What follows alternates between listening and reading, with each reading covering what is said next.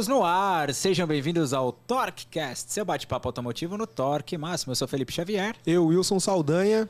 E hoje a gente tá com ele que veio lá de Caraguá, andou um bocado, quase três horas para vir bater esse papo com a gente.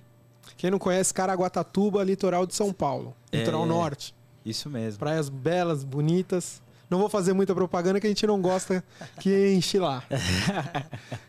Ricardo Noronha, ele é diretor de pós-venda da, do grupo Econorte. Exatamente, é isso, É isso aí, aí. Felipe, Wilson. Obrigado, viu, Ricardo? Prazerzaço estar aqui com vocês. Muito obrigado pelo convite.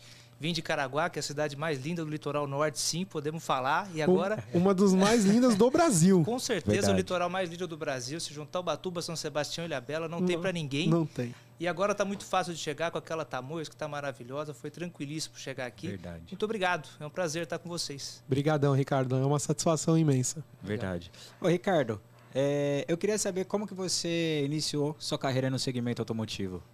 Então, Felipe, na verdade, eu a história da Econorte, eu vou voltar um pouquinho no tempo. Bacana. A história da Econorte, ela começou em 2004. Então, quer Legal. dizer, esse ano nós completamos 18, 18 anos. anos de operação. E quem iniciou a empresa foi o meu pai. Em 2004, então eu sou sucessor da Econorte, meu pai ainda trabalha, ele é o diretor executivo e eu sou responsável pelo departamento de pós-venda hoje. Que legal. Então lá em 2004, antes disso, meu pai trabalhava com moda praia, trabalhava com roupa. Nossa, e a diferente. Ford, pois é, e ele era do comércio da cidade Sim. e tal. E a Ford não tinha representação em Caraguatatuba. Aquele ponto a gente chamava de open point, ele estava em aberto. Então tinha uma Ford em São José dos Campos, mas Caraguatatuba tinha GM, tinha Fiat, mas não tinha Ford. E na época ofereceram a bandeira para um amigo do meu pai, que, que na verdade tinha GM na época, ele era dono da, da concessionária da Chevrolet em Caraguatatuba, e ele não queria assumir a Ford. Então, na verdade, o meu pai aceitou um desafio e falou: não, mas eu, eu aceito, eu quero ir. E, e aí, 18 anos atrás, eles fizeram uma parceria, se juntaram e inauguraram a Econorte Ford em Caraguatatuba. Que legal. Que foi uma Ford em Caraguá depois de muito tempo que estava sem, sem representatividade da marca lá. E de 2004 até 2019 foi a, a- praticamente a única loja. A gente teve lojas em Ubatuba, uma operação em Ubatuba, teve uma operação em Atibaia que depois também foi vendida. E, e até 2019 a gente tinha só loja de Caraguá, foi quando a gente foi para São José dos Campos. E em 2019 a gente foi contemplado com essa bandeira em São José dos Campos também para representar a Ford no Vale do Paraíba como um todo. Que legal. Então, nesse meio tempo, são 18 anos de história. Eu entrei na loja em 2015. Então, eu comecei a trabalhar com meu pai, estudei fora. Eu sou formado em administração de empresas Uhum. e me formei em Minas Gerais, na cidade de Itajubá, sul de Minas, uma cidade fantástica. E então eu saí de casa muito cedo, saí com 17 anos. Meu pai já tinha loja, mas eu nunca tinha tido nenhuma experiência nessa área.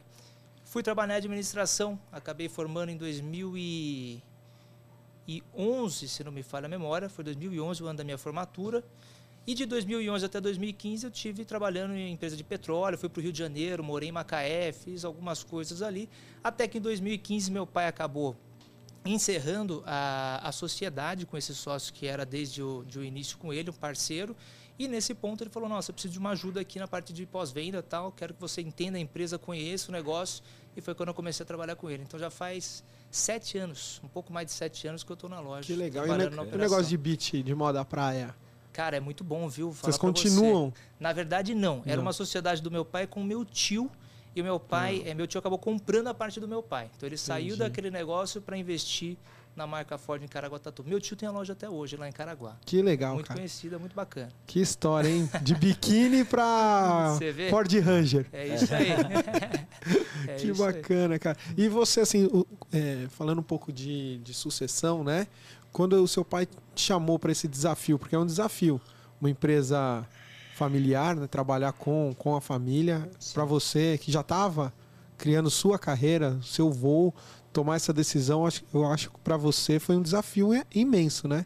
Foi um desafio bastante grande. Na verdade, eu não tinha intenção de trabalhar, não era a, a minha vontade na época. Então, me formei, a minha vontade principal era sair do país, era fazer uma carreira executiva numa multinacional e tal. Eu tinha vários sonhos. E aí, nesse meio tempo, eu tive um problema de saúde. E esse problema de saúde me fez me afastar da empresa que eu estava trabalhando na época. E eu acho que isso foi uma grande inflexão na minha vida, foi um ponto. Eu acho que tem algumas coisas, eu acredito muito nessa na questão espiritual, na questão religiosa. E eu acho que tem algumas coisas na vida que são para servem de lição para gente. E naquele ponto, quando eu precisei voltar e me tratar, eu entendi que na verdade o que eu queria não era nada daquilo e o que eu queria era ficar perto da minha família, era ficar na minha cidade. Sou apaixonado por Caraguatatuba, eu falo brincando, mas falo Sim, sério. Sim. E, e ali eu entendi que eu queria ficar por lá e meu pai é, é, sentiu isso também. Ele viu que esse era o caminho. Então, na verdade, não foi nada muito forçado, foi extremamente natural. E em 2015 a gente começou a trabalhar dessa forma, sem eu, eu pedir para entrar na empresa e meu pai também precisando de uma força naquela hora e eu à disposição, então casou completamente. Foi muito bacana. Legal, eu, eu te fiz essa pergunta porque eu tenho um um amigo, não se chama assim, na verdade é meu diretor, e ele é muito focado em governança, principalmente governança de empresas familiares, que é a maioria das empresas no Brasil, né? Sim. E ele fala muito sobre o problema de, do dono, né, do fundador, buscar um sucessor e que esse sucessor seja o filho. E é mais complicado, não é nem por ser o filho, é o filho querer. Porque muitas das vezes ele quer fazer outra coisa e a empresa acaba ficando. Quando chega um sucessor despreparado, não tem, a em- a empresa morre. né? É, isso é tão verdade que, inclusive, a própria Ford, assim como eu imagino a maioria das grandes empresas do Brasil e multinacionais, elas investem nisso. Para vocês terem uma ideia, em 2018 eu participei de um programa chamado Jovem Liderança Ford, que reuniu todos os sucessores de empresas do Brasil, aqueles que queriam participar, claro, era uma não era uma convenção, mas era uma sequência de treinamentos, como vários workshops, um falando de pós-venda, um falando de venda, outro falando de marketing, para mostrar tudo que havia de, de mais novo na época. E, e- e é- o foco é tão grande que no final, depois da gente participar de todos os treinamentos, essa equipe toda eram mais ou menos 50, 60 sucessores. Então não Uhum. era pouca gente. Sim. Todo mundo foi para os Estados Unidos e, e lá a gente visitou todas as empresas de tecnologia do ramo automobilístico que estavam desenvolvendo alguma coisa bacana na área de mobilidade. Certo. Então, quer dizer, não imagino nem o custo disso, mas não Sim. é barato, não é Com fácil, não é certeza. simples, tamanha a importância que eles dão para a questão da sucessão. Sim. Então, uma das coisas que eles olham até para nomear uma, uma Ford em algum lugar do Brasil é se aquela Ford vai ter sucessão, se eles vão ter continuidade na gestão. Sim. Olha Então, realmente é, é- é fantástico. É justamente porque o, o Brasil ele é um país que é muito empreendedor. Né? E normalmente, quando a família ali começa a crescer muito, os filhos eles não olham com bons olhos e acompanhar o pai, né? Ele quer ser médico, tem outros sonhos, quer ir morar fora, aquilo que você estava falando aqui, Exato. né? O que é o normal. E a empresa acaba ficando lá, o, o, o, o fundador ele vai ficando mais velho, acaba contratando alguém, ou alguém chega lá despreparado, um genro, um neto, que não se preparou para aquilo, cai no colo dele, Exato. e aí ou a empresa, ou o cara se apaixona e vai, ou a empresa quebra. Exatamente. Né? E é o medo, acho que, do- dos parceiros, por exemplo, a Ford é é uma parceira, ela investe, e ela quer que aquilo siga, né? Que Exatamente. prospere, né? Você pensa que uma empresa que tem mais de 100 anos de história só no nosso país tem que pensar no futuro também, né? Que Sobre- também é familiar, né? Que também é familiar. Nasceu que- assim, né? Exatamente. Nasceu assim, ele- eles sabem como que é a questão de sucessão, né? É o sobrenome da família, né? Que tá ali. Exato. É isso aí. Pô, que bacana, cara. É muito bacana. E o seu trabalho de pós-venda? Como foi chegar lá e receber essa, esse presente? Um presentaço. É, é, Pós-venda, então, na verdade, eu comecei em 2015. Depois acho que a gente até vai entrar no assunto da- das mudanças da Ford, acho Sim. que é bacana a gente falar, mas em 2015, quando eu entrei, a Ford tinha uma linha bastante completa. Tinha Ford Ka, o Fiesta, Focus, o Fusion, tinha carro para diversas categorias, já tinha Ranger, eh, os importados já tinha Edge, enfim, era uma linha bastante vasta, pelo menos oito ou nove veículos na linha. Ia do popular E a do aos de luxo, Aos né? Exatamente. Aos SUV de luxo, né? Exatamente. Quando um carro de luxo era 200 mil reais, na Exato. época 300 mil reais, é, a gente vai chegar lá. Mas é, o- legal era assim, era enxergar o volume disso. Então, quer dizer, é volume, é muito carro, era muito carro vendido. Principalmente o K, né? Principalmente o carro. O era carro. muito. Você fazia uma promoção, você fazia um desconto de 500 mil reais, chovia gente na porta, você vendia carro, bastante carro, um carro maravilhoso, inclusive o Ford Ka. Eu ia falar, eu acho que foi um dos maiores acertos Exatamente. da Ford no Brasil foi o novo K, que justamente no final, né? Exatamente. Foi o O novo cai em 2013, ele entrou Sim. com a frente nova, mas assim, eu acho que para o Brasil a grande herança é EcoSport, né? Ainda até hoje um projeto genuinamente brasileiro, Sim, né? sim. Desenvolvido lá na Bahia. E o Ford que foi até foram- premiado nos Estados Unidos, né? Exatamente, um carro que rodava na Europa, até, roda até hoje na Sim. Europa, não é fabricado, mas roda. E, e quando eu entrei era esse volume, era muita gente batendo na porta, era muita gente precisando de serviço. E, e meu pai, ele sempre teve, como eu falei, ele começou com, com venda de, de roupas e tal. E na verdade já fez muita coisa na vida, teve imobiliária e ele é muito comercial. Então esse tiro comercial dele era fantástico para a parte da, das vendas dos veículos. Esse trabalho estava sendo extremamente bem feito e realizado. E o pós-venda existia, ele acontecia, mas ele não era olhado com tanto afinco. Então a minha ideia em 2015, quando eu entrei, foi enxergar o pós-venda como ele poderia ter potencial para ajudar a empresa naquele momento. Então 2015 não era uma situação como a gente enxerga hoje, o mercado era diferente, não tínhamos tido pandemia, tava Brasil é difícil falar uma época que não está em crise, Sim. então quer dizer são períodos diferentes, mas é, não estava fácil naquela época também, questão de crédito, governo Dilma, enfim. E, e isso me fez olhar para o pós-venda como uma possibilidade de segurar muito bem as pontas em momentos de necessidade. Então esse foi o meu primeiro olhar, falando, meu, tem, tem potencial aqui, tem Sim. coisa que dá para fazer, tem rentabilidade, tem retorno, os clientes satisfeitos vai comprar um novo carro, o pós-venda é o início da próxima venda, a gente tem que é, é, fazer isso da melhor maneira possível e da maneira mais controlada. A gestão é você controlar. Sim. Então o controle não existia da forma como eu acho que deveria ter sido né, até então. E a partir de 2015 eu comecei a aplicar muitas coisas de gestão, muitas coisas que eu tinha visto, muito da minha experiência e aprendendo todo dia também, né? Sim. Porque dia a dia de empresa é uma escola, né? Cada dia você Verdade. aprende uma coisa nova, inevitavelmente. É. Se você não absorver aquilo que é novo, você está obsoleto em 3, 4, 5 meses no máximo. Sim. Eu acho que até a questão do pós-venda, pegando o gancho nisso que você está falando, o pós-venda, o cliente já está lá, né? Ele já comprou. Exato. Ele já é seu cliente. Você não tem que conquistar ele, você tem que mantê-lo cliente, né? Exatamente. né? E é uma oportunidade, principalmente de venda de automóveis dali vamos pensar três, quatro anos, ele vai trocar de carro. Exatamente. Na média do brasileiro, né? O brasileiro, o, o, sonho nosso seria que trocasse todo ano, mas é uns três, quatro anos, até uns cinco. Né? se você manter ele ali, quando ele virar, ele vai lá e vai continuar, né? Lembra de você. Ele lembra de você. E outra coisa, é, as pessoas falam, conversam. Melhor marketing até hoje é o boca a boca. Exato, você fala verdade. bem. Você chega na sua casa, e fala, pô, fui fazer a revisão do meu carro, o cara me ligou uma semana antes para me lembrar, você acredita nisso? Fala com uma pessoa que não recebeu essa ligação porque tem carro de outra marca. Quando me receberam lá, me deram uma lavagem de cortesia, me receberam bem, pô, me mandaram a foto do meu carro, o vídeo dele desmontado, me mostraram as peças que eles trocaram. Então são detalhes que, que na verdade, Sim. ajudam a fazer a, a, fidelização do cliente. Né? A jornada do cliente não é tão tão rápida quanto era antigamente, né? Ela está cada vez mais longa, até por conta de, de, trocar menos de carro. Sim. Como você falou, se trocasse todo ano talvez fosse diferente. Exato. Mas o brasileiro tem ficado cada vez mais com o seu carro. É. E assim, quando você você vai para a concessionária fazer um serviço, você já vai assim, vão meter a mão no meu bolso.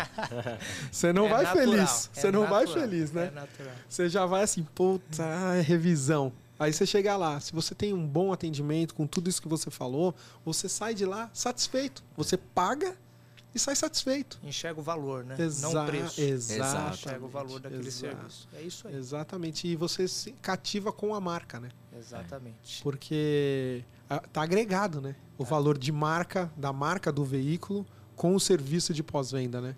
E isso é uma coisa também impressionante. Na, a Ford tem uma história muito bonita no Brasil. A gente estava até conversando um pouco antes da gravação que é, é, tanto a Ford como outras marcas, a própria Fiat, a Volkswagen, remonta é, há muito tempo atrás. Então, quer dizer, todo mundo tem um avô que teve um Maverick, que teve um Landau, ou começou a dirigir um Fusquinha, foi o primeiro carro que entrou. O então, meu avô era um Ford Belina. Tá vendo? O pai da minha mãe era um Ford Belina lindo. Ele, ele só gostava era assim, ele teve o primeiro, a primeira Belina lá com a frente do Corcel 1. Certo. E aí foi. Depois, depois a última dele, já um pouco antes dele falecer, foi a do Del Rey. Del Rey. É, que era a Ford Belina Del Rey Guia. Exatamente. Eu lembro que eu era azul. Eu, entrava, andava lá atrás do porta-mala, meu avô dirigia sacudindo. Cabia oito pessoas, quatro na frente e quatro atrás. Era e a molecada ia tudo lá atrás. É, é, era o mais divertido, né? Na época, é isso mesmo. Na época não tinha problema, né? Exatamente. Então isso gera também, né, uma, uma, você acaba tendo uma certa relação com a marca muito próxima. Sim. Né? Acaba sendo algo de família. Então quando Exato. vira alguma coisa de família, você manter essa credibilidade, você manter essa fidelidade do cliente, isso é importantíssimo e vai ficando cada vez mais difícil.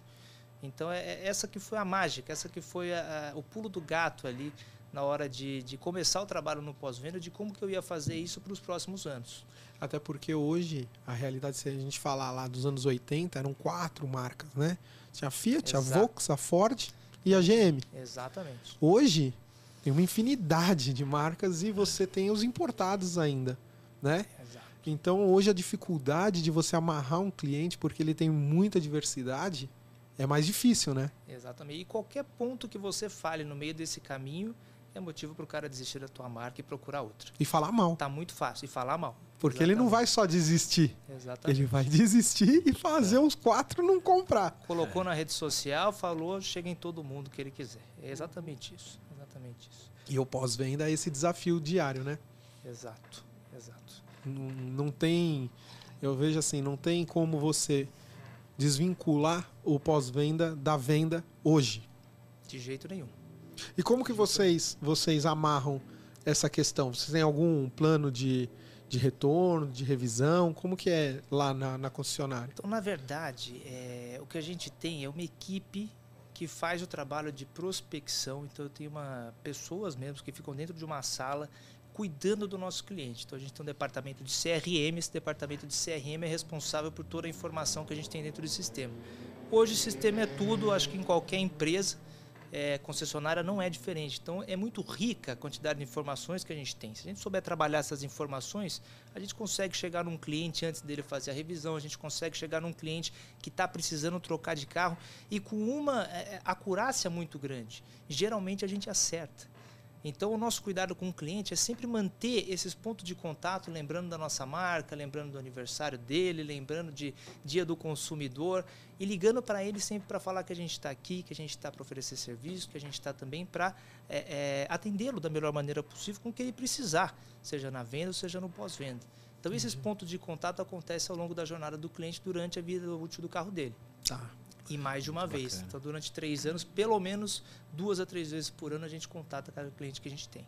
É, agora a gente vai vou tocar no assunto delicado. Vamos lá. Você- a gente estava aqui falando da, da linha Ford até uns dois anos atrás, né? Então saía do popular, Certo. né? Até o- os carros de luxo, né? Então você tinha perfis de clientes diferentes. Exato. De repente a Ford faz assim, da noite para o dia, uma ruptura, Exato. Anuncia que tá saindo do Brasil, né? anuncia saindo Exato. a fábrica, né? Não É, a marca. A, marca, a- a mas- marca continua, é, né? Mas, a, f- fábrica a fábrica para as, a opera- as operações, né? é, Fabris e, e passa a não ter mais carro popular. Exatamente. É só- são só carros intermediários para cima, vamos dizer assim, sendo bem generoso com os intermediários da Ford. Exatamente. Né? Você tem razão. E, e, e aí mudou o seu, seu perfil de cliente. É. Muda tudo. Muda, Muda o tudo, seu né? jeito de tratar, porque esse Mudou. cara, ele tá acostumado a comprar Volvo, esse cara tá acostumado a comprar Land Rover, esse Exato. cara tá acostumado a comprar BMW, não é mais o cara que comprou, tava na dúvida entre o, o Palio e o K. Exatamente. Então, você te- não desmerecendo quem tá nessa dúvida. de jeito nenhum. mas é um perfil de cliente diferente. Como vocês receberam isso? Na verdade, isso mudou o jogo para nós. E, e essa notícia aconteceu no dia 11 de janeiro de 2021. É difícil para nós esquecermos essa data. No meio de uma pandemia. no No meio de meio uma da pandemia. pandemia. Então a gente fala que tem o 11 de setembro lá nos Estados Unidos e tem o 11 de janeiro de 2021 aqui no Brasil. Foi quando a Ford fez esse anúncio. Sim. E, e essa decisão ela foi muito estratégica, até por isso foi muito pouco divulgada antes do fato. Ninguém, na verdade, nem os concessionários tinham conhecimento do, da data exata de quando isso ia acontecer, de que isso aconteceria da forma como foi. Mas esse movimento já vinha acontecendo há algum tempo. Sim. Em 2019, a Ford deixou de fabricar caminhões no mundo. É mundial.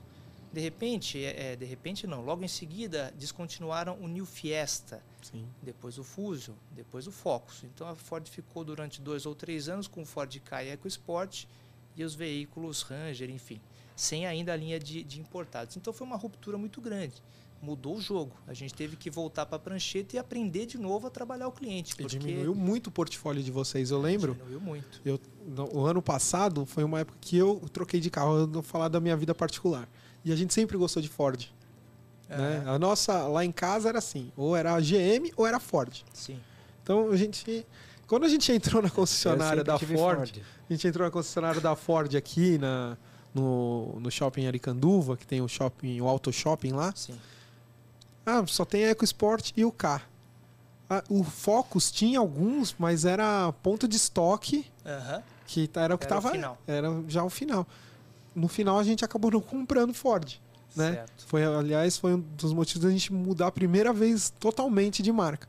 Mas é, justamente por causa Exatamente. dessa questão. mudança. e a gente via no semblante dos vendedores que eles não. sabe? não assust- tinha muito o que fazer. É, É, a Ford tirou vários carros de linha e deixou de atender um segmento muito grande de clientes. Isso me lembra muito, eu vou fazer um paralelo aqui com uma empresa que eu admiro bastante, que é a Apple. É, a Apple tem uma história muito bonita é, é, de empresa, como empresa, não estou falando de pessoas, mas assim, como a trajetória deles empresarial foi muito bacana. Mas teve um momento em que a empresa teve que se reinventar. Por quê? Porque perdeu completamente é, os princípios e os valores que levaram ela a ser a Apple em primeiro lugar. sim. Então, quando o, o diretor Steve Jobs voltou para a empresa, ele fez um, um quadrante, traçou um quadrante e falou: nós vamos trabalhar quatro produtos e quatro segmentos de clientes. Por quê? Porque esse é o core da nossa empresa. É isso que a gente faz bem e é isso que vai levar a gente para o futuro da- do nosso mercado. E eu enxergo que a, a- Ford fez nesse meio tempo, em 2021, como uma estratégia muito parecida. Ela está focando naquilo que ela sabe fazer. Então, quer dizer, a- a- até ano passado, o veículo mais vendido da- dos Estados Unidos era a F-150, uma caminhonete gigantesca que o americano ama de paixão e é um baita de um carro e a Ford faz muito bem. Que é um negócio assim. é, aqui se vende muita Hilux, muita Frontier. E você olha, por que a Ford não trouxe antes essa É, F? exatamente, está Por chegando. quê, né? Por- Você, você fica olhando, eu fui na, na AgriShow, tinha uma lá. Não sei se você teve a oportunidade de ir na Não AgriShow. participei. Tinha uma lá. Eu vi. falei, porra, esse carro tinha que estar aqui já há muito tempo. Exato, Não era agora pra estar aqui. Exatamente. Né? É é um- porque assim, o brasileiro ele tem esse perfil também, né? Exato. Principalmente lá no Mato Grosso, etc. Na verdade, o brasileiro está evoluindo para esse perfil. E eu acho que foi isso que a Ford entendeu, que a SUV está aumentando, o caminhonete está aumentando, a, a questão dos elétricos, dos híbridos, da mobilidade está aumentando. Os Então, populares estão praticamente sumindo. Os populares, principalmente no Brasil, eh, eles colocaram tanto, tanta coisa embarcada no popular que o popular de hoje já não é mais, Mais o popular. popular. Sim. É, é- é- tá numa faixa de preço que dois, três, cinco anos atrás, vamos dizer, era um carro do segmento premium básico, né? Sim, era o básico sim. premium. Então Sim. hoje é o básico popular. Então a Ford fez esse movimento na minha, na minha visão e na visão da, da estratégia da diretoria, de que era para realmente se adaptar ao mercado que vinha por aí. Então olhando para 10, para 20, para 30 anos, é uma empresa centenária, ela tem um retrovisor bem grande, dá para olhar para trás por bastante tempo. E ao longo do tempo, uma empresa dessa tem que se reinventar. E foram várias reinvenções para a Ford se manter como está e chegar aonde chegou. Então, na verdade, a Ford, eh, a gente costuma dizer que saiu do Brasil, mas na verdade não saiu do Brasil, está firme e forte. Estamos atendendo, ainda tem muito carro em garantia, é importante deixar claro isso, muitos veículos em garantia. A Ford K fabricou até 2021, tem garantia até 2024, portanto, são três anos de garantia. E nós estamos trabalhando todos os veículos da linha Ford até hoje, vamos ter peças por muito tempo. Com certeza se acharia peça para sua Belina até sim, hoje. Sim. Então é, é, Sim. o mercado ele continua mesmo depois de muito tempo do veículo deixar de ser fabricado e a Ford dá a garantia de todos esses veículos é, fabricados até o último dia. Então, Inclusive isso- dos caminhões. inclusive dos caminhões. É, o que bom falar, reduziu- porque o pessoal fica com medo, né? É. Na hora da, da revenda, sei porque minha área é caminhão. E o pessoal fica com medo de comprar, pô, vou comprar. E aí? Aí, aí tá, não tem problema, né? não tem problema Garantia, garantia. A empresa tá aí, né? A empresa Ela tá não aí. foi embora. O que foi embora foi o Parque Fabril dela. Exato. Né? Ela manteve na Argentina ou, ou na A Argentina? Ranger ainda vem da Argentina. E no Brasil ela mantém bastante coisa. Até é Em Camaçaria ainda? Exatamente, em Camaçaria. A gente não tem mais produção de veículos, mas Camaçaria ca- recentemente contratou 500 engenheiros. Então tem um investimento quase bilionário de 500 milhões de reais em Camaçari. E a gente tem hoje o polo de tecnologia mais avançado do hemisfério sul para desenvolvimento Foi em, em soluções de mobilidade. Então a Ford continua presente no Brasil e muito presente, não é pouco. Sim. Sim, e, e Camaçari é um polo. Sim, se- quem tem oportunidade de passar por perto, né, para ver, é um, é um polo industrial que foi montado em torno da Ford, né? Que eu- mesmo não estando produzindo carro lá, mas lá você tem outros fabricantes de autopeças que continuam lá. Exato. Continuam com os benefícios, não saíram de lá, né? Não é porque a Ford não está mais produzindo carro que ali fechou e acabou a cidade. É igual São Caetano aqui, São Bernardo. Verdade. que você tem outras fábricas de autopeças, né? porque a gente trabalha com autopeça, né? Então, é, as marcas elas fornecem para as montadoras e fornecem para reposição. Exato. Continuam fazendo peça para Belina. Com certeza você vai encontrar. De um jeito Pro Corcel, você você acha. acha. O Landau, o Maverick, com certeza. É isso aí. Verdade. E, e agora, Ford Bronco. Você tem uma linha, o Maverick. Você tem uma linha nova ali para trabalhar essa, esse público.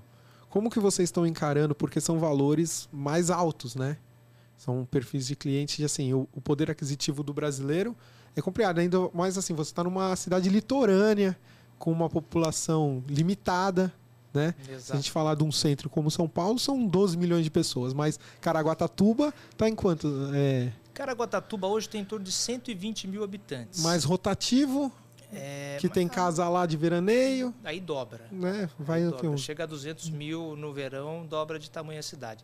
Mas a nossa concessão é Vale do Paraíba. Sim. Então, se você pensar em termos de Vale do Paraíba, a gente tem uma loja em São José dos Campos, que é uma cidade de 700 mil habitantes para mais. Com poder aquisitivo alto. poder aquisitivo. Aquela É. linha da Dutra que vai até o fundo do vale, que passa por Taubaté e tal, a quantidade de empresas, de fábricas que tem ali é impressionante. A quantidade de dinheiro que gera no Vale do Paraíba é muito grande. Vai até Lorena ali, né? Mais ou Até menos. mais, até Cruzeiro. depois, Cruzeiro, exatamente, o fundo do vale lá.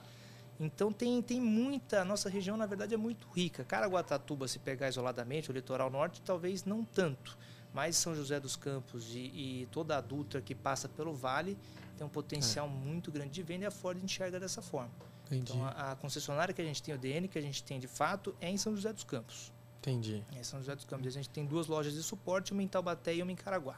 E, e como está a evolução da marca na, na- nessa questão com os clientes? Os clientes estão entendendo essa mudança? Como que você está vendo isso? Então, o, o que eu sinto mais é, é o cliente que mais sentiu essa mudança foram os clientes das linhas de veículos que foram descontinuadas. Então, a gente está tendo que fazer um trabalho muito delicado de, de passar essa mensagem de que a Ford continua, que a gente está à disposição e que a gente vai atender todos os veículos dentro ou fora de garantia até quando eles quiserem. A gente vai estar sempre atender- é, é, à disposição para atender Ford K, New Fiesta, enfim, todos os carros da linha. Não tem uma É. data e um limite que, ó, não vamos atender mais a partir daqui, né? Não existe. Não existe. Isso é, é muito, muito bacana a galera saber. É, É que é uma coisa que, eu- que as pessoas não sabem. Se alguém for, a gente está falando brincando aqui da Ford Belina, mas se alguém for numa concessionária com um Ford Belina para lá, a Ford vai atender. Vai atender, de atender. exatamente. É óbvio que vocês não estão lá com todas as peças preparadas, ali vão ter que encomendar, mas a Ford vai atender, é a Ford, né? exatamente. Porque as pessoas não entendem, ela acha que assim, tipo, hoje em dia tem muito colecionador de carro, Sim. né? Então esse pessoal trata o carro o antigo com carinho, né? A gente tava até brincando aqui, né? É, mas falando sério, é, é, às vezes o cara faz questão de levar na concessionária. E ele já tá mesmo. lá, né? Ele leva o carro na concessionária e eles vão atender. É que o, o público quando fala é que também se dá notícia É, de um É. jeito que a Ford deixa o Brasil. Porque o momento que a gente está vivendo político leva tudo para essas coisas, né? é. Então, assim, o jeito que você dá a notícia assusta, né? Assusta muito, assusta muito. Eu acho que foi exatamente isso que aconteceu na época. Foi um susto que o cliente levou. é, é, mas assim, a Ford, de certa forma, ela tentou é, a todo momento entrar em contato com o cliente. Então, através de comunicados, através de mídia especializada, que a grande mídia é o que você falou. Eles ganham em cima do sensacionalismo daquela notícia. Sim. Então, na verdade, a Ford continua no Brasil atendendo. O cliente mudou de fato. Nós tivemos que voltar a estudar o cliente, a entender a nova jornada, a entender, porque é, é, você falou bem, é difícil você é, categorizar hoje a Ford dentro dessas linhas, porque ela vai começar num veículo que é a Maverick, que está em torno de 240 mil reais, e chega até um Mustang que está beirando 600 mil reais hoje. Então, quer dizer, não são veículos é, é, é, baratos, não são Sim. os mesmos clientes que a gente atendia até dois, três anos atrás na linha de frente. Então, o vendedor teve que mudar o jeito de atender. A gente teve uma pandemia. Pandemia, qual que foi um dos principais efeitos dela? Digitalizar tudo. Sim. aquele cara que estava com dinheiro no bolso, querendo trocar, você tem que chegar nele antes da concorrência. Você não Exato. pode esperar que ele vá bater na tua porta e entrar hoje. O fluxo de loja diminuiu muito. Então o cliente está no online, o cliente está no digital, o cliente não está mais fisicamente ali na loja. Como é que a gente chega nesse cliente? E aí é o nosso trabalho de sistema, é o nosso trabalho de leads, é o nosso trabalho de enxergar onde esse cara está navegando, em que página e como que a gente vai acessar esse, esse potencial cliente antes de qualquer outra marca. Por quê? Porque um carro de 400, 500 mil reais, 300 são todos basicamente iguais, por dentro, Sim. peças, modelo, todos são completos. Você não tem muitos diferenciais, há alguma parte técnica, tecnológica. Mas o cara vai é, é, comprar daquele que der a melhor atenção para ele no momento que ele precisa. Essa que é a verdade. Então essa Sim. foi a grande mudança para nós. Esse cara, ele tá preocupado muitas das vezes mais com o status do que com o retorno, né, do veículo em si. Ah, mas vai desvalorizar 30. O cara, ele tá pagando esses 30% de desvalorização. Ele não liga para isso.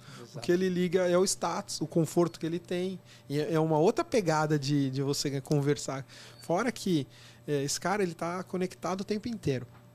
Então ele já escolheu o carro, ele já viu a cor, ele já testou, tá tudo no celular prontinho. ele sabe chega os preços, sabe a categoria, você não, não- você não vai ensinar o padre a rezar a missa. Hoje em dia É. o cliente tem todas as informações tudo, na né? mão. Na- Ele vai na na concessionária para ver o carro, sentir o cheiro, É. saber se é igual o que ele viu no- na tela e fechar o negócio. Não tem muito que, que você argumentar ali na hora, né? Exatamente. O que vai diferenciar é o atendimento, é a qualidade do atendimento e o quão É rápido você consegue chegar nesse cliente e segurar ele na tua marca. Sim, sim. Então, quanto mais inteligência de negócio você tiver para isso, mais na frente você vai estar no mercado. Sim. E, e- e é, uma, é uma mudança, assim, eu vejo para vocês que estão na ponta, porque assim, uma coisa é a decisão da companhia lá em cima, né? Lá nos Estados Unidos. Outra coisa é vocês aqui na ponta e todos os outros concessionários administrando. Exatamente. O ponto de contato com o cliente, na verdade, somos nós. Não Sim. é a, a É. montadora, claro, tem muitos pontos de contato hoje em dia. É fácil você falar com boa montadora, você tem 0800, você tem mídias sociais. Mas onde você leva o carro, a Ford para o cliente, é aquele oval que ele vê e ele entra pela porta. É isso É nós verdade. somos a Ford. É isso aí. Essa que é a verdade. É isso aí. E eu, eu fico imaginando o, o trabalho seu de pós-venda chegando, 2015, seis anos, seis anos de experiência ali. E já, ó, administra esse abacaxi para nós aqui. Que não tem. não- e assim, não tem pra onde correr. Tá tomada a decisão e acabou. É, Exatamente. Vocês vão fazer isso. Né? Nesse ponto a Ford foi muito. A Ford é uma empresa muito decente. Então, quer dizer, ela nos preparou muito rapidamente, ela já tinha uma estrutura para quando isso. Quando aconteceu, ela já estava com tudo preparado e ela conseguiu ser muito rápida nessa disseminação do conhecimento e de como a gente ia levar essa transição. Então, é, é- isso, apesar de difícil, claro que não é fácil, é um conflito, é uma quebra, a gente deixou de atender vários segmentos. E como aconteceu na Apple no passado, a gente focou naquilo que é o core business da Ford. Não acho que foi uma decisão errada.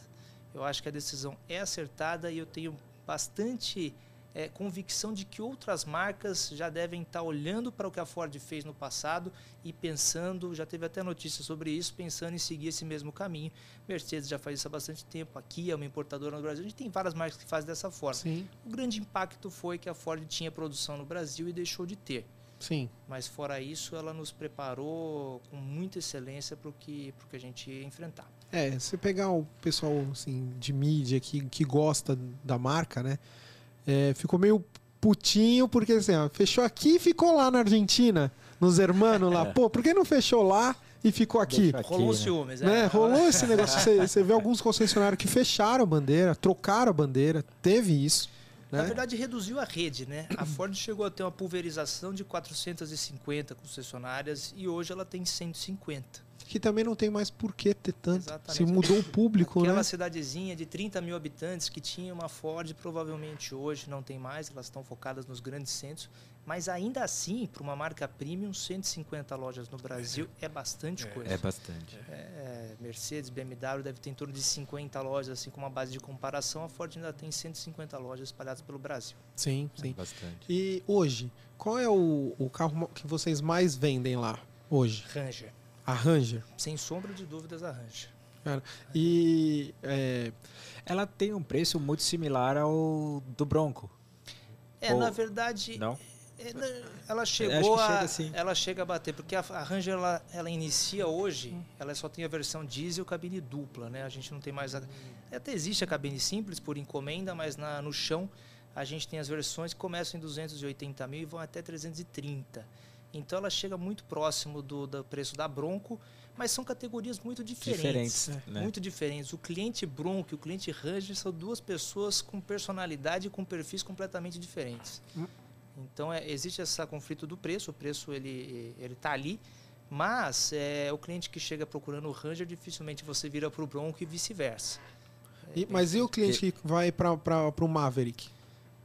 Então o cliente Maverick já é diferente também, é um outro segmento de cliente. Que não tem nada a ver com a Ranger, porque eu imaginava que os dois ali Fosse eram meio similar, né? Nada, nada. A Maverick veio com uma proposta de ser uma SUV, é, é o conforto de uma SUV e de um sedã numa picape média. Então ela veio para concorrer com, com outros veículos, com o único veículo que tinha na categoria, que era a Fiat Toro. E, e ela veio nessa proposta de ser um veículo diferenciado. Agora então, vai ter o GM, né? Ela é um pouco mais rebaixada, ela tem uma suspensão diferenciada, ela tem um conforto diferente, o interno, a dirigibilidade dela em relação à Ranger é totalmente diferente. Então, Entendi. Então, novamente, é um outro público. Apesar dela ser uma picape por fora, ela tem um, um conforto de SUV. E esse cliente que está procurando esse carro também não procura Ranger. É diferente. Entendi. É outro público. É, ele vai concorrer com a Fiat Toro. Exato. Exato. Bacana. Mais ou menos em tamanho, sim. Preço nem tanto. É, isso que eu ia falar, Preço porque ela é um pouquinho mais cara, né? Exato. Ela é um pouquinho mais cara. E ela tem versões a gasolina e só gasolina? Não, ela, ela só veio uma versão para o Brasil. Versão, ela não né? tem catálogo. Ah. É um único catálogo que veio para o Brasil. É assim um modelo Mustang, só. Exatamente. A Bronco também é um catálogo. Entendi. Falando um pouco do Mustang, que eu sou fã. ah, você gosta, né? Falando um pouco do Mustang, como que vocês, vocês estão vendo a questão da eletrificação, inclusive do Mustang? Então, uh, a Ford ela pensa muito nisso e ela vem fazendo muitas uh, ações nesse sentido. Quando a gente inaugurou a nossa loja de São José dos Campos, nos idos de 2019, então quer dizer, já há três anos, um pouco antes pré-pandemia. Dentro da nossa planta, já, já a parte elétrica da loja já estava meio que preparada para receber algumas coisas relativas ao veículo elétrico no futuro. Então a Ford ainda não tem hoje um veículo elétrico produzido em massa no Brasil, é, que venha para o Brasil, mas ela já tem um Mustang elétrico, é, é, não é nem híbrido, ele é 100% elétrico, é um Mach-E, você deve saber, e, e é um carro espetacular. Então assim, a gente vê dentro da Ford como um movimento talvez até natural talvez até natural, porque a, a, a qualidade desses veículos elétricos que estão vindo, a tecnologia embarcada e tudo que eles podem fazer com a infinidade de computadores que tem dentro dele é absurdo para o consumidor final. Quem já andou, quem teve a oportunidade de conhecer um veículo elétrico desses top de linha que Sim. rodam hoje diariamente nos Estados Unidos, é, a sensação é muito boa de andar nesses carros. E quando você pensa no Mustang de hoje, um V8 5.0, o barulho do motor. Você é, tocou no assunto. É, esse era o ponto. Né? É, é. Porque o cara fã do, do, do, do, do Mustang, ele é fã do conjunto todo. Exato. Que vai até o barulho do, do, motor, até a saída de escapamento. Ele é fã de tudo. No elétrico, no Mach-E, você não tem essa experiência. Exatamente. Você tem a experiência da velocidade, você tem a experiência do de conforto, um carro esportivo. torque. Do, você tem é toda essa experiência. Mas o barulho do motor, o cheiro da gasolina, você não tem. Exatamente. Não tem mais.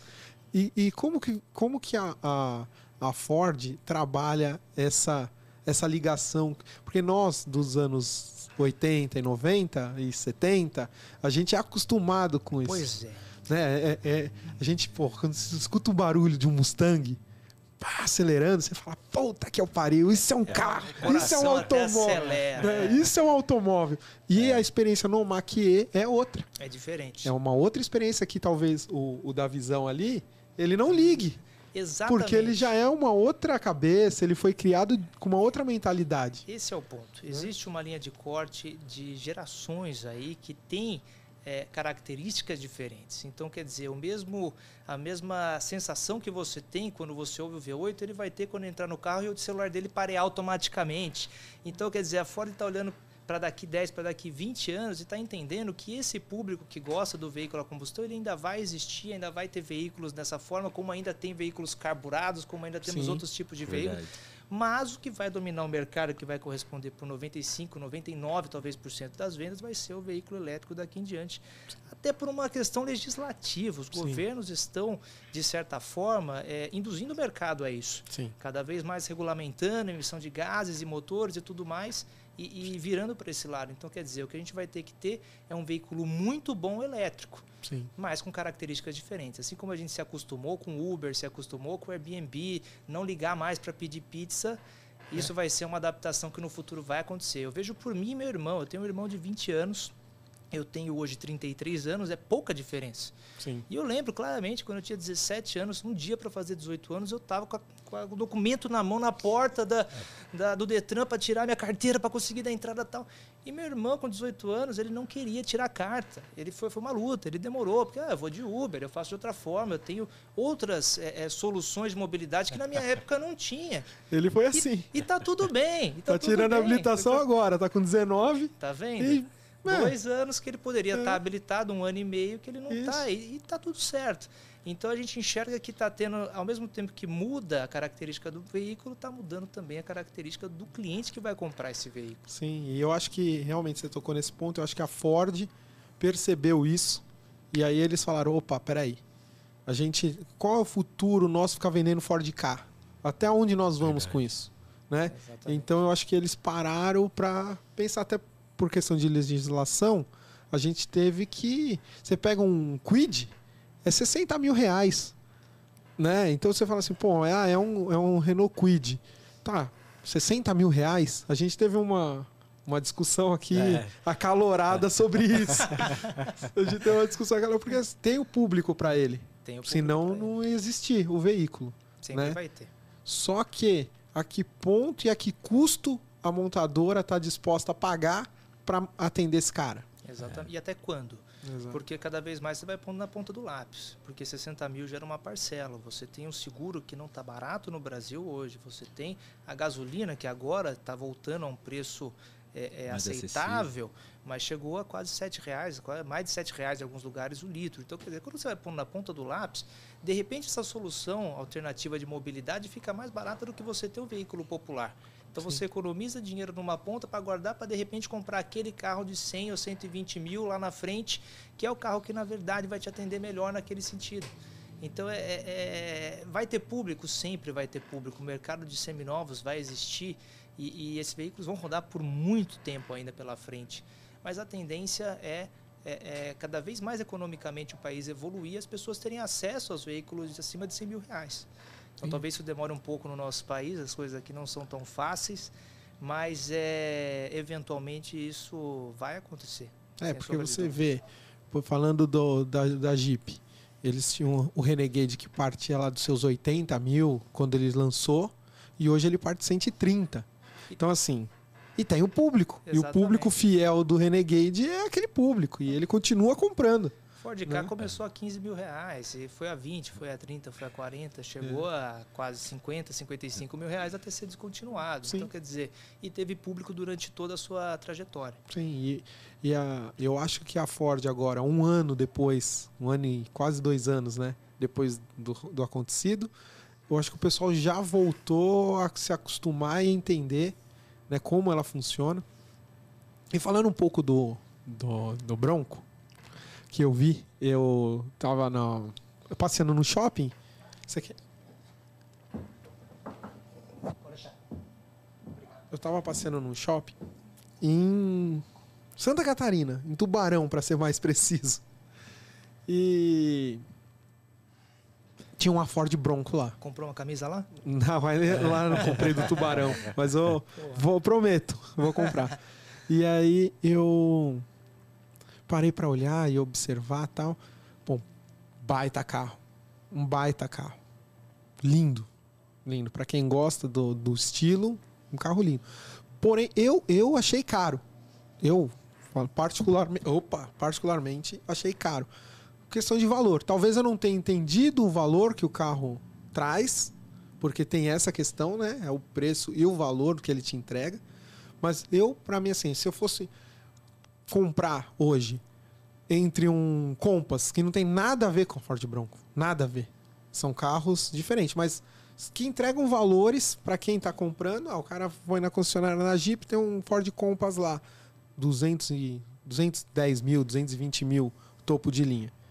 E aí você vai lá, o Bronco, ele tá 300, né? Mais ou menos. 300 mil reais. Pô, dá uma diferença de 100 mil reais de um carro para o outro. Qual, qual é o convencimento que você tem para esse cara que fica nessa dúvida aí? Ah, pô, eu vou comprar um carro topo de linha, um Compass, ou eu vou no Bronco, que é um outro carro que te entrega outra coisa, um carro mais aventureiro, etc. Que estaria ali mais para um cara que ia comprar uma Land Rover, talvez, pensando assim. Então isso é importante a gente deixar claro, porque assim, o cliente que procura uma Bronco, dificilmente ele vai comparar esses dois carros. É, é, a Compass é bem diferente. Então a proposta da Bronco ser um pouco mais off-road, ser um pouco mais voltada para a experiência do que para utilidade. Você não é o Bronco, não é um carro que você vai usar para ir na padaria de manhã. Tá Nem para o shopping. Você não vai parar shopping. ele no shopping, igual o Renegade. Exatamente. Então, assim, a, a, pessoa que procura uma proposta de um carro que consiga se dar bem em todas as situações, ele vai virar para o Bronco. E se você comparar ele com os outros veículos que fazem o mesmo na sua categoria, ele está dentro dessa faixa de preço.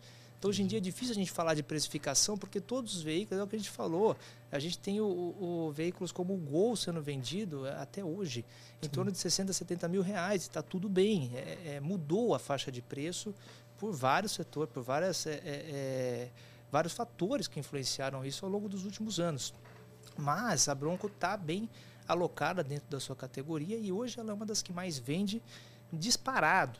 Então, assim, não, não tem muito, muita correlação com os veículos que são de outra categoria. Eu não consigo fazer essa correlação, porque o cliente não vai procurar uma Bronco e uma e um Compass, Compass, por exemplo. Entendi. Por exemplo. E com os carros que são competidores direto do Bronco, ele está top de linha.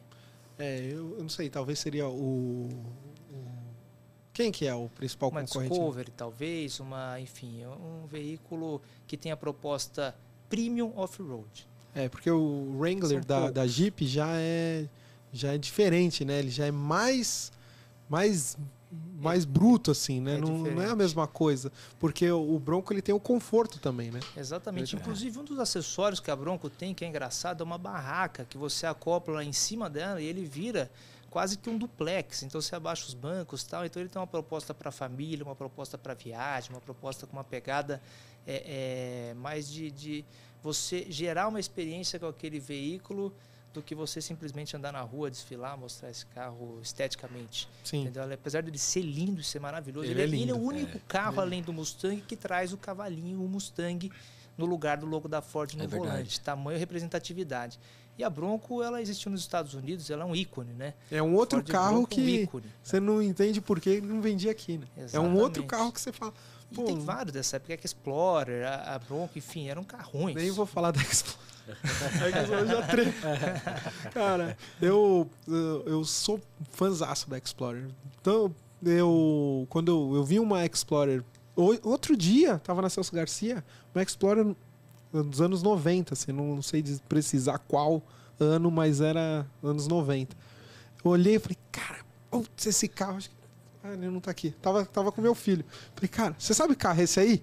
Daí ele olhou, olhou. É velho. é um carro velho. que carro é esse aí? É velho. Eu peguei e falei, não, é Ford Explorer, meu amigo. Esse é o automóvel. É um Porque assim, automóvel. Assim, tem carro e tem automóvel, né? É isso mesmo. É isso mesmo. Era um automóvel. E a Bronco veio nessa pegada também da da Explorer ainda veio mais para o Brasil. Essa época que você viu deve ser 98, veio uma leva grande, Sim. teve uma importação direta muito boa da, da Explorer. Meu pai teve uma na época. Uhum. E era um carraço, era uma, uma diversão andar naquele carro, era gostoso. E, e, e, a Bronco já existia e veio com a proposta que ela já tinha. Se você olhar as duas linhas de design, elas se complementam de certa forma, é como se fosse uma atualização do design daquela antiga Bronco com a mesma proposta, com uma proposta off-road de, de trazer uma experiência para uma família. É. Então essa que é. É porque a pessoa que achar que ela, por ser quadradona, ela tem uma pegada de Renegade, esquece. Não, é, é outro carro que não já não, não tem nada a ver. Ela, ele, é um, um carro mais voltado mesmo para off-road mesmo, né? Com uma pegada de conforto. Exatamente. Ela tem um motor 2.0 turbo que é fantástico, um carro extremamente bem dimensionado, relação câmbio e motor é maravilhosa, um carro muito bom. E ele vem da- do, do México? A Bronco, se não me engano, vem do México. Do México, vem do né? México, exato. É. Ho- Hoje em dia, a maior parte do- dos veículos é Argentina e México que tá vindo pro, pro Brasil. Argentina, México, eh, Canadá, a Ed vinha do Canadá, o Mustang dos Estados Unidos. Então são quatro países mais ou menos e a território vinha da China. Não Sim. veio mais esse ano, mas está previsto para vir no ano que vem remodelar. Ah, tá. Eu, eu ia perguntar dela. Vai continuar vendendo território. Sim, Essa sim compare, com, com- compara Sim. com Compass. Essa sim. aí sim, É. aí você tá falando de Essa carros tá. que. Está na faixa e está no design e está na proposta do Compass. É Sim. um carro de cidade, uma SUV um pouco maior do que uma SUV compacta, voltada para o uso de uma família numa cidade. E a Ed?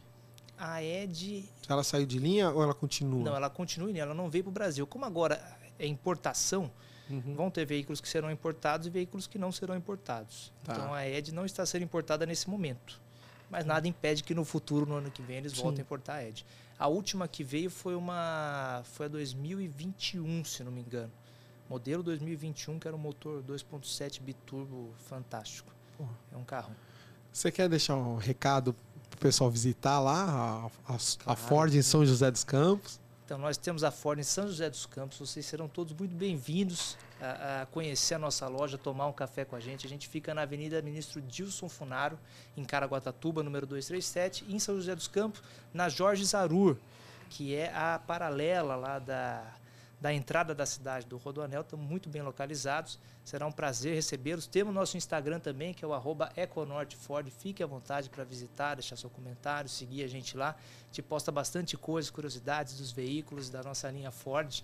E, e é isso, pessoal. Foi um prazer estar aqui. Obrigadão, viu, cara? Muito obrigado pela sua Obrigado. disponibilidade de deixar aquela, aquela maravilha, aquele paraíso para vir falar com dois raparigo aqui.